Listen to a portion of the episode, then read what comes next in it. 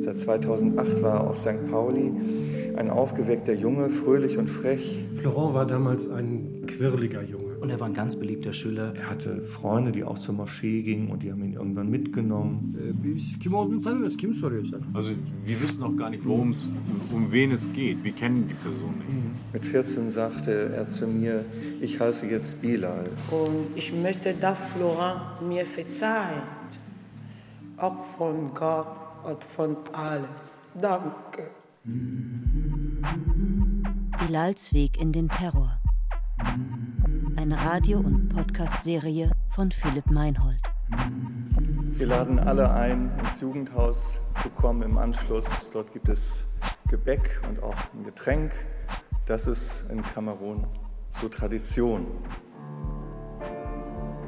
Folge 2. Ungebetene Gäste. Rund eine Stunde dauert die Trauerfeier für Florent in der St. Pauli-Kirche.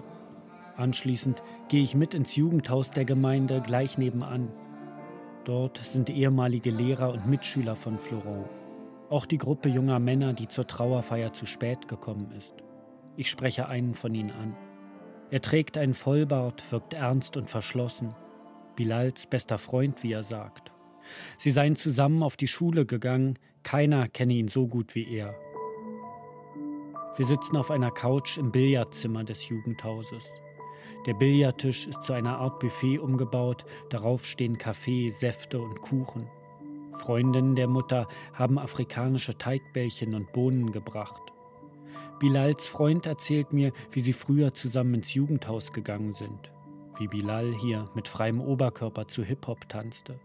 Es klingt wie aus einer anderen Zeit. Er schimpft auf den IS, die keine Muslime seien.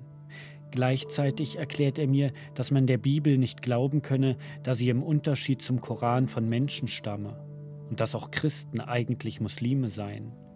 Auf Bilals Facebook-Seite entdecke ich später einen Kommentar von ihm.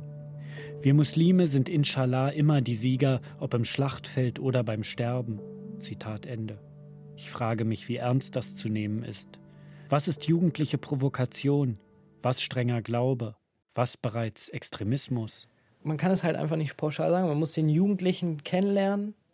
Man muss herausfinden, was ist seine Lebenssituation, um das richtig einschätzen zu können. Nadim Gleitzmann ist Islamwissenschaftler und gibt an Schulen Workshops zu Islam und Demokratie. Ist das jetzt eine Provokation oder steckt dahinter eine, eine waschechte salafistische Gesinnung?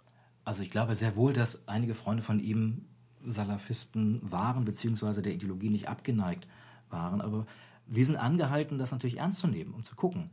Auf der einen Seite. Christoph Behrens, Florence Gesellschaftskundelehrer. Auf der anderen Seite müssen wir aber auch sehr wohl schauen, dass wir nichts überdramatisieren und die Jugendlichen nicht verlieren, indem wir sie nämlich gleich in die Ecke stellen und sie kriminalisieren. Nein, wir müssen ja mit ihnen arbeiten. Wir müssen ja auf sie zugehen und müssen gucken, was tut ihr da eigentlich. Wir müssen es auch mal selber fragen, welche Äußerungen haben wir als Jugendliche getätigt und ähm, welche Bedeutung hat das für sie? Gerade, dass sie sich über Sprache identifizieren und, und wiederfinden. Trotzdem bleibt es häufig dabei und es wächst sich irgendwann raus, ist die Hoffnung. Also jugendliche Provokation auch. Jugendliche Provokationen auch und natürlich haben sie auch gemerkt, dass sie uns, Schule, sage ich mal so, mit konfrontativen Religionsbekundungen oder in die Richtung, dass sie uns damit kriegen, dass sie uns damit provozieren können, weil das so wenig mit unserer Lebensrealität erstmal zu tun hat und für uns auch neu ist. Und Jugendliche haben das Recht, uns zu provozieren. Nach etwa 20 Minuten geht Bilals Freund.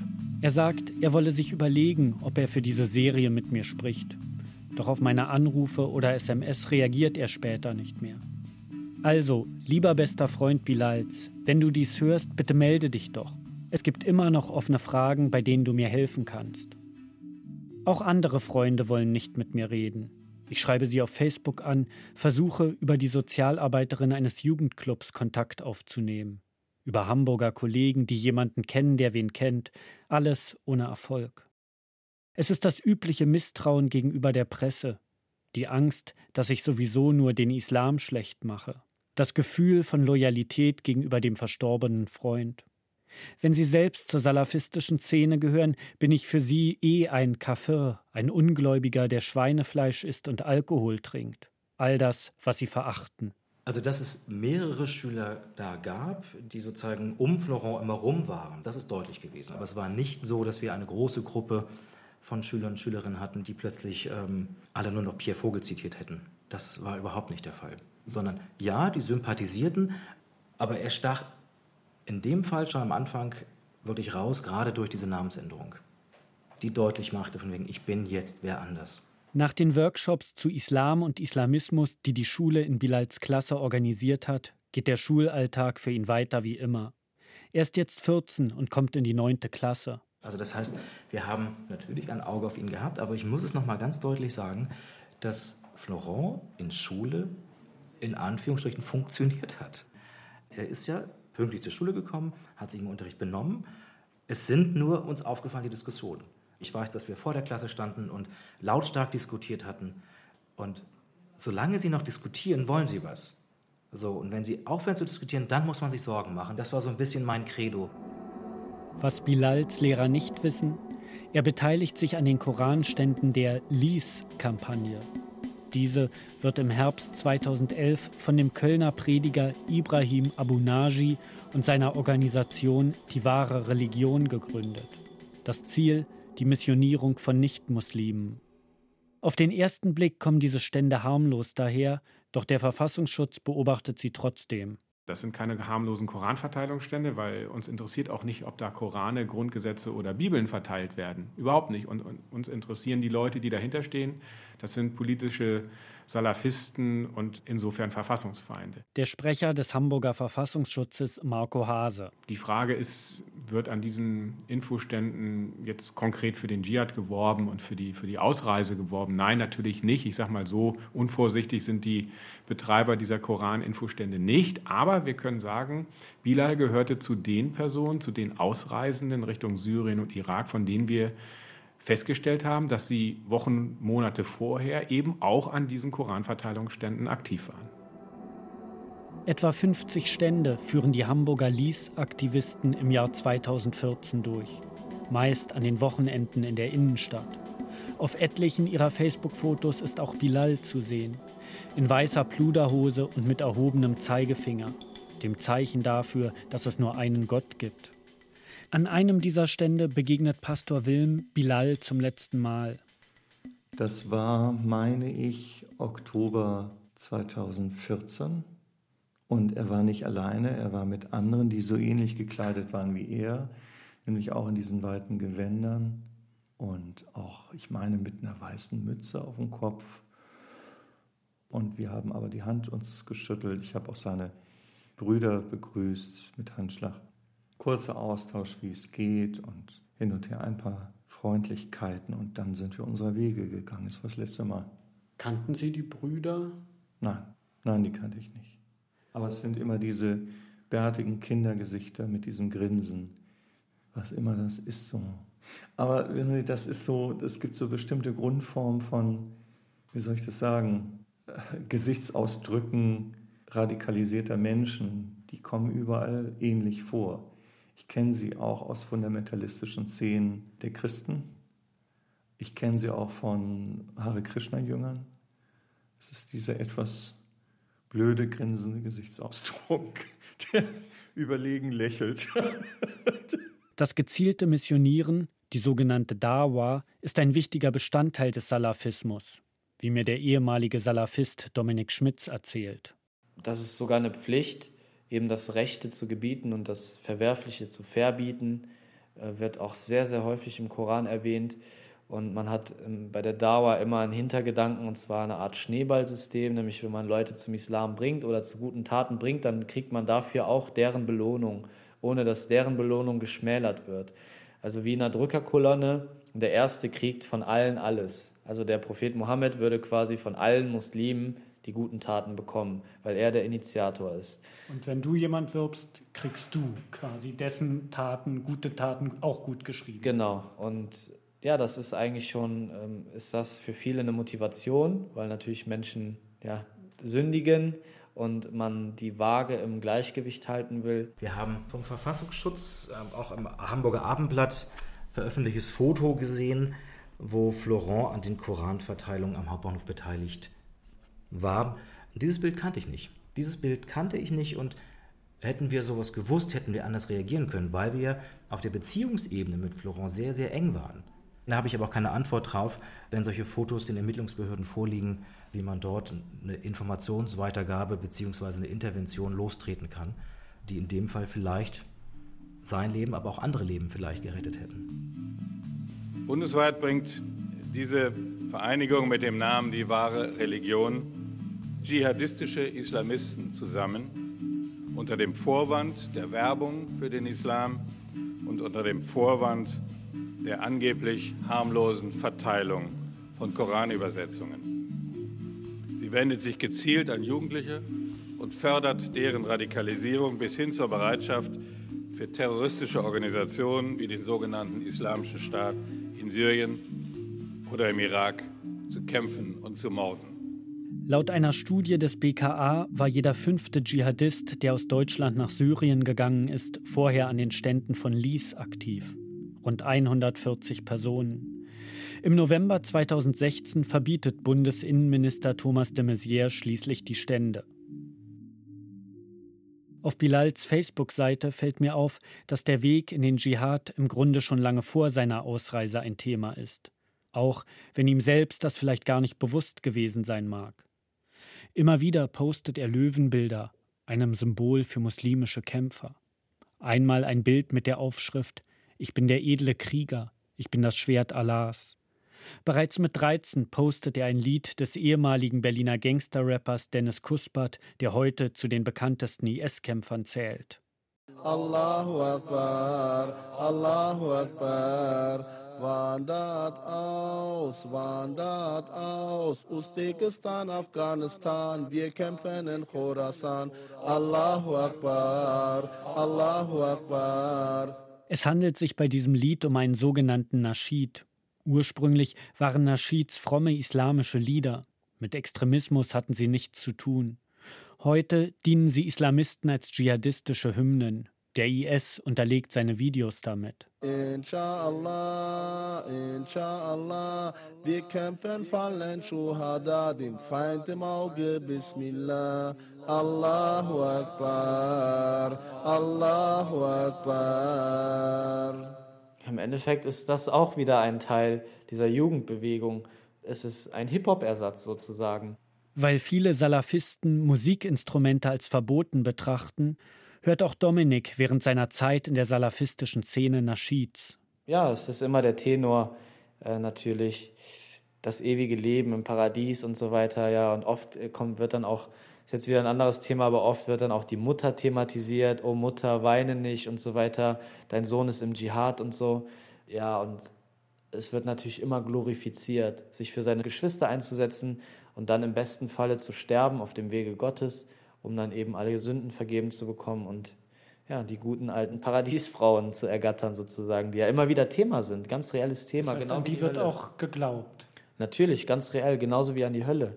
Die Paradiesfrauen, daran, dass im Paradies alles erlaubt sein wird, ähm, das wird immer wieder thematisiert natürlich. Wir haben uns entschieden, wir haben uns schon längst entschieden für Allah und sein Gesandten und das Leben nach dem Tod. Sterben, um zu leben, ist der Titel eines anderen Naschids, den Bilal mit 14 postet. Darunter fällt mir der Kommentar einer Facebook-Freundin namens Anke auf. Zitat: Und Grüße an den Verfassungsschutz. Ich hoffe, die haben ihre Augen auf und geben gut auf euch Acht. Anke ist eine der wenigen weiblichen Facebook-Freunde, die Bilal hat. Mein Eindruck, Immer wieder versucht sie mit ihren Beiträgen Einfluss auf ihn zu nehmen. Einmal teilt sie ein Video zum bedingungslosen Grundeinkommen an seiner Pinnwand. Ein anderes Mal postet sie das Foto eines orthodoxen Juden, der ein palästinensisches Kind auf den Schultern trägt. Ich schreibe sie an. Nach mehreren Telefonaten ist sie bereit, sich mit mir zu treffen. Ich dachte, er ist komplett auf dem falschen Weg, aus irgendeinem Grund. Und hätte halt gerne gehabt, dass jemand versucht, mit ihm zu reden oder mal nachzuhaken, mit was für Leuten er zu tun hat. Und das ist aber nicht passiert. Nee, das ist nicht passiert, weil die Leute, die ich gefragt habe, meinten, dass es, ja, der guckt sich wahrscheinlich nur mal um. Und ich hatte halt nicht das Gefühl, dass das einfach nur zufällig auf seiner Seite ist. Ankes Ex-Mann, der aus Nigeria stammt, ist mit Florents Mutter verwandt. Deshalb sagt Florent Tante zu ihr. Ich besuche sie in einem kleinen brandenburgischen Dorf, wo sie mit ihrer jüngsten Tochter in einem alternativen Wohnprojekt lebt. Anke ist Anfang 50 und als junge Frau selbst zum Islam konvertiert. Sie kennt Florent, seit er im Alter von vier Jahren nach Deutschland gekommen ist. Ich kenne ihn halt als ganz sanftmütigen, friedfertigen Menschen und überhaupt nicht als jemanden, der in irgendeiner Weise Interesse daran hat, zu streiten oder gar zu kämpfen. Ich kenne ihn als feinfühlig. Und von daher hat mich das sehr erschrocken, solche Videos bei ihm zu sehen, unkommentiert und weitergeteilt. Und da habe ich mir eben Sorgen gemacht und wollte gerne wissen, mit wem er zu tun hat. Ich erinnere mich auch an einen anderen Kommentar, da hatte er so ein Bild geteilt von einem Kickboxer, der jemand anderem ins Gesicht tritt. Mhm, und ja. da hattest du kommentiert. Ähm, das ist für Muslime nicht erlaubt. Vermute ich mal, oder? Ne, gefragt. Du hattest gefragt, und ist das nach so einer erlaubt? Ja, genau. Es ist es nämlich nicht. Aber das heißt, du hast schon immer so ein bisschen probiert, über Facebook auch Einfluss zu nehmen. Ja, also direkten Kontakt hatte ich halt mit ihm nicht mehr. Er ist mir schon ganz schön ausgewichen die letzte Zeit. Oder die letzten über drei Jahre ist er mir ziemlich aus dem Weg gegangen. Und hat halt die direkte Auseinandersetzung mit mir nicht mehr gewollt. Also am Anfang waren noch diese Gewaltaufrufsvideos auf seiner Facebook-Seite und wenn ich ihn darauf angesprochen habe, hat er die gelöscht. Die waren ein paar Tage später einfach kommentarlos verschwunden. Was dann eben so langsam aber sicher zur Folge hatte, dass er mir immer weniger gezeigt und erzählt hat. Und ich dadurch halt immer beunruhigter wurde. In der neunten Klasse macht Bilal seinen Hauptschulabschluss. Im Sommer 2014, nach der zehnten Klasse, geht er ab. Und ich glaube, dass dieser Verlust dieser Gemeinschaftsschule, die er seit acht Jahren da auf St. Pauli kannte, dass das für ihn wirklich ein einschlagendes Erlebnis gewesen ist, weil der war in seiner Klasse, der war, der war da richtig zu Hause. 60, 70 Bewerbungen für einen Ausbildungsplatz habe er geschrieben. Ohne Erfolg, wie Pastor Wilm mir erzählt. Da hat er sich auch bei uns im Jugendhaus noch Rat geholt für Bewerbungen und so das alles. Aber es hat nichts gefruchtet. Also sehr viele Bewerbungen wirklich. Vielleicht wegen seines Namens, vielleicht auch wegen seines Auftritts, ich weiß es nicht. Das erfahren wir ja schon auch bei Jugendlichen mit Migrationshintergrund hier. Das ist viel schwieriger für die, wenn man einen komischen, also was das, einen anderen Namen hat. Einfach einen, einen türkisch klingenden oder einen afrikanischen Namen hat man es bei Bewerbungen dann schon auch schwerer. Da er keine Lehrstelle hat, geht er auf die Gewerbeschule G7. Dort besucht er die duale Ausbildungsvorbereitung, eine Kombination aus zwei Schul- und drei Praktikumstagen pro Woche. Und ist dann auch häufiger nicht zur Schule gegangen, hat dann, soweit ich weiß, sogar ein Absentismusverfahren bekommen. Die Schule hat sich gekümmert. Und das ist so gerade die schwierige Übergangszeit zwischen allgemeinbildender Schule und Übergang in den Beruf. Und meine These ist, wäre er in einen Ausbildungsplatz gekommen, hätte er sozusagen was gefunden für sich, dann würden wir jetzt mit ihm hier sitzen. Bereits zur Einschulungsveranstaltung an seiner neuen Schule im August 2014 erscheint Bilal nicht. Das Problem mit den Fehlzeiten hat sich fortgesetzt. Das heißt, es ist schwierig gewesen, überhaupt zu Florent Kontakt zu haben.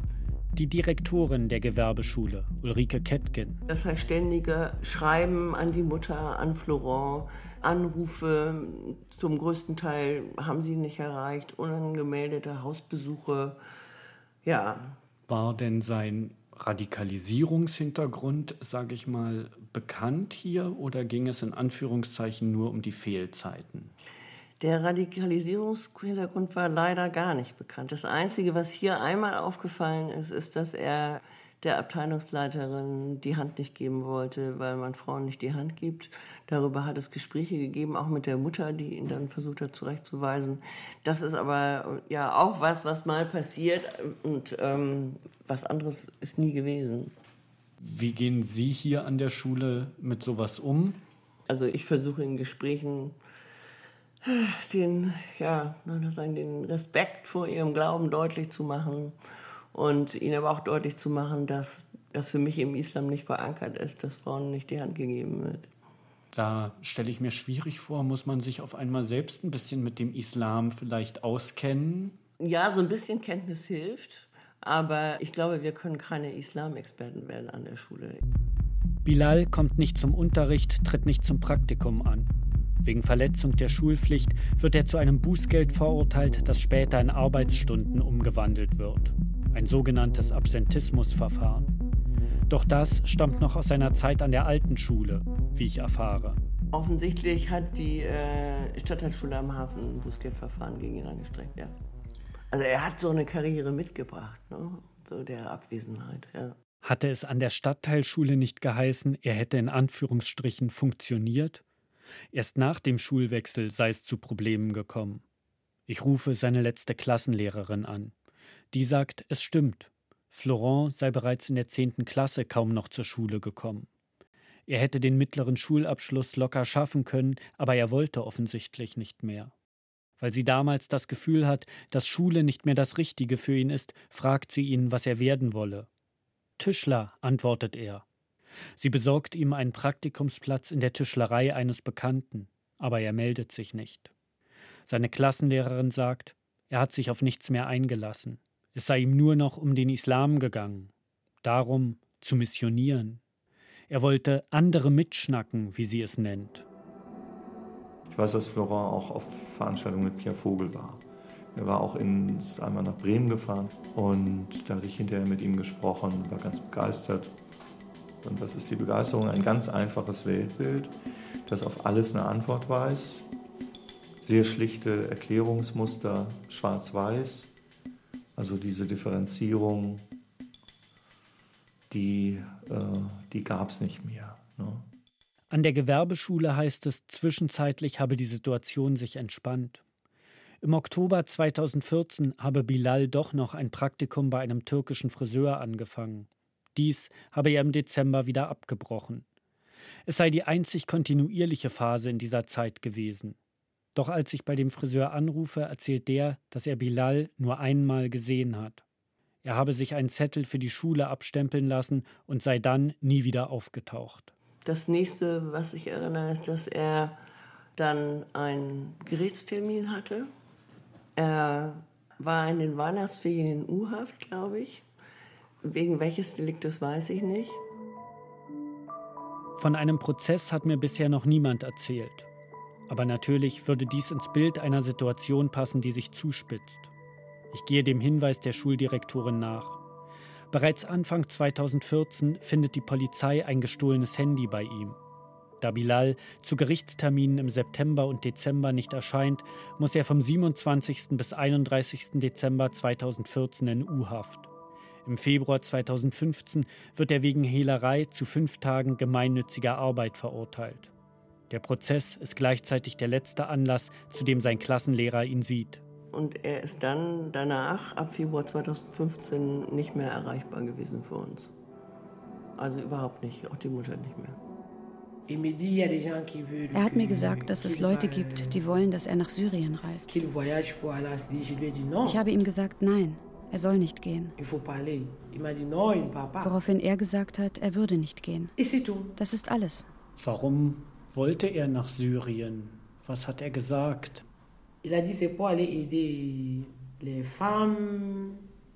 Er hat gesagt, er würde dahin reisen, um den Frauen und Kindern zu helfen, um den Schwestern zu helfen. Welche Brüder und Schwestern, habe ich gefragt. Ich habe ihm gesagt, wir sind deine Brüder und Schwestern, deine Familie. Welche syrischen Brüder und Schwestern meinst du? Ich wollte ihm zu verstehen geben, dass das nicht seine Familie ist. Dieses Gespräch findet ein paar Monate vor seiner Ausreise statt. Gleichzeitig hat er neben seinen alten Schulfreunden neue Freunde. Es waren große Jungs, die zu uns nach Hause gekommen sind. Und es waren viele. Ich habe sie nicht mal bemerkt, weil sie auch nachts gekommen sind. Sie haben alles gegessen und getrunken, was es zu Hause gab. Alles. Ich konnte nichts machen. Sie haben da geschlafen, sich dort gewaschen. Euh, ich habe mich an Gott gewandt. Gott, es schmerzt mich. Aber da es dein Wille ist, darf ich nichts sagen. Es ist eine kleine Wohnung, in der die Mutter mit ihren Kindern wohnt. Warum hat sie nichts gegen die Besucher gemacht?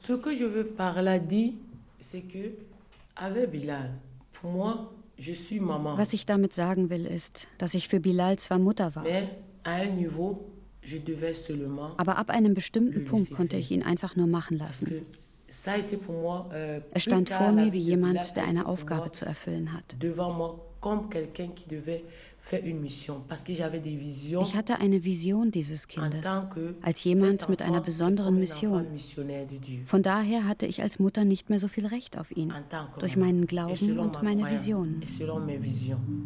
Die Antwort der Mutter befremdet mich.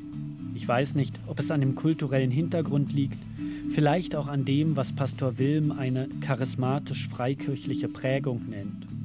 Wobei man das Wort Vision nicht missverstehen darf. Es geht hier nicht um eine Sinnestäuschung, eher um ein mystisches Verständnis vom Leben. Zumindest so, wie ich Bilals Mutter verstehe. Der Glaube an eine von Gott gegebene Aufgabe, die ihr Sohn zu erfüllen hat und der sie ihren Lauf lassen muss. Wer ist sie, das zu verhindern? Mais je savais que ce n'était pas ich wusste auch wegen meiner Eingebung, dass ich nicht das Recht hatte, diese Freunde aus dem Haus zu vertreiben. In meiner Vision wurde ich gebeten, die Kinder nie zu verscheuchen und Bilal das tun zu lassen, was er will, ihn ausgehen zu lassen, wie er will, ihn von nichts abzuhalten. Das war eine der letzten Eingebungen über ihn, ihn einfach das machen zu lassen, was er will, wann er will, wo er will und mit wem er will. Ich wusste nicht genau, warum ich das so machen musste. Und es hat mir wehgetan. Aber ich musste es tun. Auch wenn ich wusste, dass viele von denen keine guten Menschen waren. Weil ich an Gott glaube. Und vielleicht ist alles Gottes Wille. Er hatte eine Aufgabe zu erfüllen. Das wurde mir gesagt. Ich wusste nur nicht, welche Aufgabe. Bis zu diesem Ende. Jusqu'à cette auf Facebook lese ich später, wie sich nach Bilals Tod zwei Freunde über diese Zeit unterhalten. Zitat: Erinnere mich noch, als wir uns beide zwei Wochen eingenistet haben, hahaha. Hotel Afrika war das, mashallah. Zitat Ende. Anfang Mai 2015 wird es schließlich ruhig in der kleinen Wohnung nahe der Reeperbahn. Die neuen Freunde des Sohnes bleiben aus, Bilals Matratze bleibt leer. Als seine Mutter ihn weder per SMS noch telefonisch erreichen kann, geht sie zur Polizei. Verführt werden, festen Sitzen gebrochen sein. Nicht verstehen, nicht verzeihen. Bilals Weg in den Terror. Eine Radio- und Podcast-Serie von Philipp Meinhold. Es sprachen Nina Weniger und der Autor. Ton Martin Selig, Bernd Bechtold, Benjamin Ino, Wenke Decker und Katrin Witt. Assistenz Sarah Krüger. Musik Gudrun Gut. Regie Nikolai von Koslowski. Redaktion Ulrike Thoma und Jens Jarisch. Eine Produktion des Norddeutschen Rundfunks mit dem Rundfunk Berlin-Brandenburg 2017.